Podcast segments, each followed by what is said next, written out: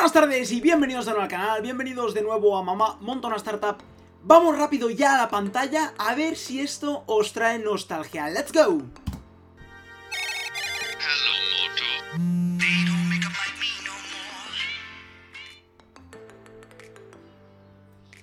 Hello,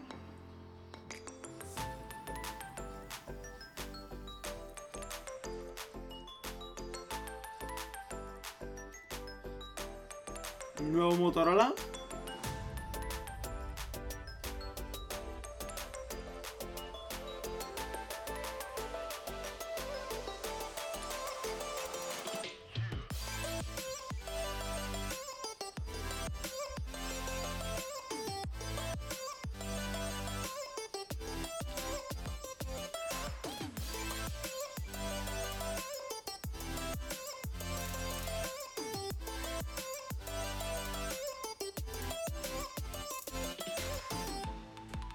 Sí, la compañía Motorola que últimamente estos últimos años no iba tan bien como al principio de su época, ya que al principio de los años 2000, cuando sacaban los nuevos móviles plegables, lo petaron muchísimo, ya que sustituían a los Nokia y a estos tochos de antes de móviles que eran mucho más grandes, Motorola revolucionó, hizo el nuevo móvil plegable que era una facilidad muy grande, ¿no? Y esta semana, después de tanto tiempo, Motorola anuncia un nuevo móvil en este caso es el Razer V3, es de pantalla plegable, pero en este caso es de pantalla táctil. Toda la pantalla es táctil, se pliega por el medio con unas bisagras y que se ve que está súper guapo esto, pero todo es pantalla táctil, ¿no? Incluso cuando lo pliegas también hay una pantalla en la que puedes ver otra información típico del Motorola antiguo. No sé si os ha traído nostalgia, por lo menos a muchísima, ya que yo me acuerdo, yo creo que tuve uno, incluso dos llegué a tener de Motorolas cuando era más pequeño, yo creo que tenía 14, 15 años, cuando eh, fue uno de mis primeros móviles, los Motorola,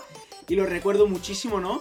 Así que me trae mucha nostalgia, ¿no? Bueno, así que para analizar, Razer V3, su lanzamiento, cuál es el precio, cuándo vendrá a España, ¿hay algún competidor que ha salido? Vamos a ir ya a la pantalla, ¡let's go! Vale, pues este es el Motorola Razer, el clásico se moderniza con pantalla plegable manteniendo aquel diseño legendario, ¿no? Nos lo trae Chataka esta noticia, fijaros el móvil es una pasada, ¿no? O sea, verdaderamente a nivel estético equivale al Motorola antiguo y además todo con pantalla táctil, ¿no? Haciendo referencia pues al iPhone, a todos estos móviles más modernos, ¿no? Combina un poco de las dos, ¿no? Sobre todo hicieron la presentación en Estados Unidos, como también ayer en el vídeo de Disney Plus, que os lo dejaré por aquí, también el vídeo de Disney Plus. Em, también solo ha salido en Estados Unidos, Razer de momento, Motorola, solo estará disponible en América y en pocos países más. En España tendremos que esperar un poquito más. Y básicamente lo que es Motorola Razr V3 no se caracteriza por sus grandes y buenas características. Simplemente lo que van a competir es en diseño, ¿no? Van más allá en nostalgia que en potencia en cámara, en batería. A continuación voy a comparar Motorola, las características de Motorola Razr V3 con las del iPhone 11 para que veáis un poco la diferencia entre las características, ¿no? Vale, primero de todo, el RAM. El RAM, si os fijáis, 6 GB por parte de Motorola, 4 GB por parte del iPhone 11. Lo comparo solo con el iPhone 11. En el caso de RAM, gana Motorola. Pero en el caso de almacenamiento, sí que sigue ganando iPhone dos de las tres versiones. Una que sí que tiene 128, al igual que, que el Razer, pero es verdad que tienen la versión más grande, que es de 200 56 gigas, ¿no? Una cosa que Razer tampoco tiene mejor que iPhone en este caso es la batería clave, incluso en el iPhone, que ahora hay tantas discusiones, sigue siendo clave. En el caso de, en el caso de Razer es 15 vatios, en el caso de iPhone es 18. Es verdad que iPhone se la ha tachado muchísimo de que no dura nada la batería, entonces han tenido que mejorar muchísimo ahí, ¿no? Las dimensiones son bastante similares a las del iPhone, ¿no? A las del iPhone 11 son bastante similares y no se van mucho más allá, ¿no? La otra diferencia, obviamente, es el software, el sistema operativo iPhone, como ya sabéis, iOS. En el caso de Motorola Razer se juntan al clan de Android y será Android, ¿no? El, el, sistema operativo, ¿no? Por parte de la cámara, en el caso de iPhone tiene 12 megapíxeles, en el caso de Razer tiene 16.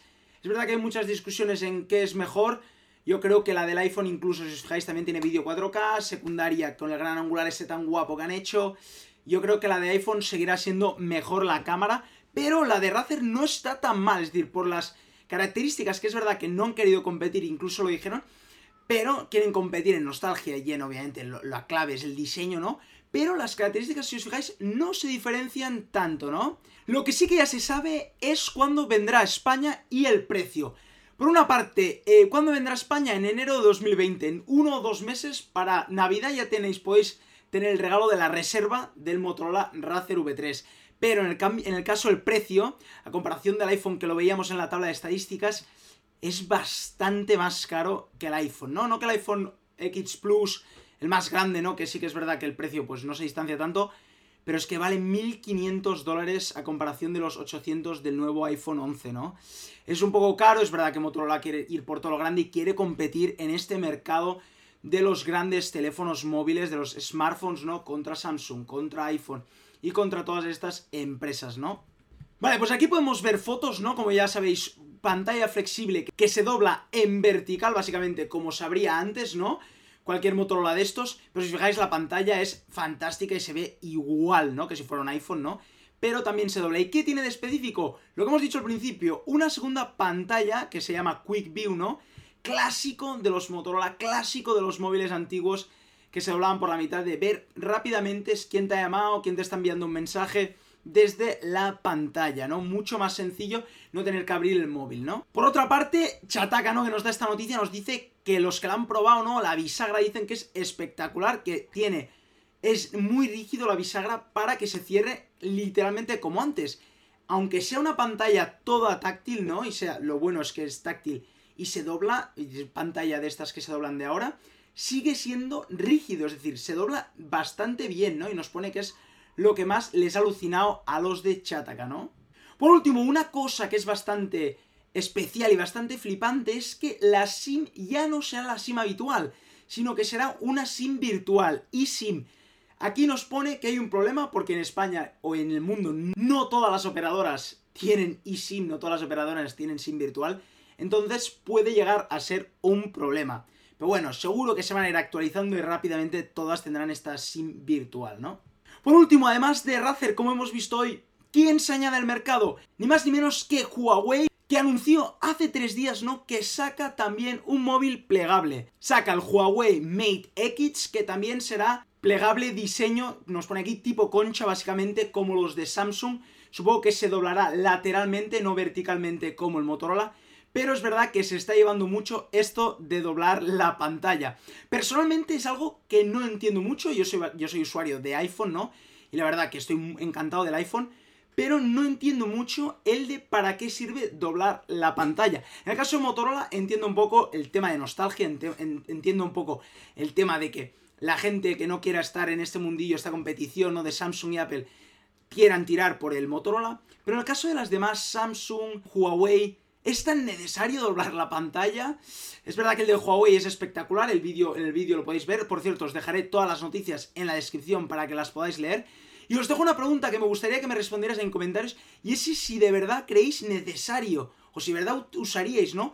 Una pantalla eh, que se doble, ¿no? Y por qué creéis que es necesario que se doble la pantalla, ¿no? Bueno, pues hasta aquí el vídeo de hoy, espero que os haya encantado, espero que os haya traído muchos recuerdos el nuevo Motorola Razer V3 que saldrá en enero de 2020 aquí en España, el precio para mí un poco bastante caro, pero bueno, espero que os haya gustado el vídeo, espero que hayáis podido ver las especificaciones y vamos a ver qué tal va Motorola, qué tal el lanzamiento y si volverá a resurgir como en esos principios del siglo XXI, ¿no? Bueno, si os ha gustado el vídeo, acordaros de darle un buen like al vídeo y acordaros de suscribiros y darle a la campanita para que os salga el vídeo diario que lanzo para más contenido, ¿no?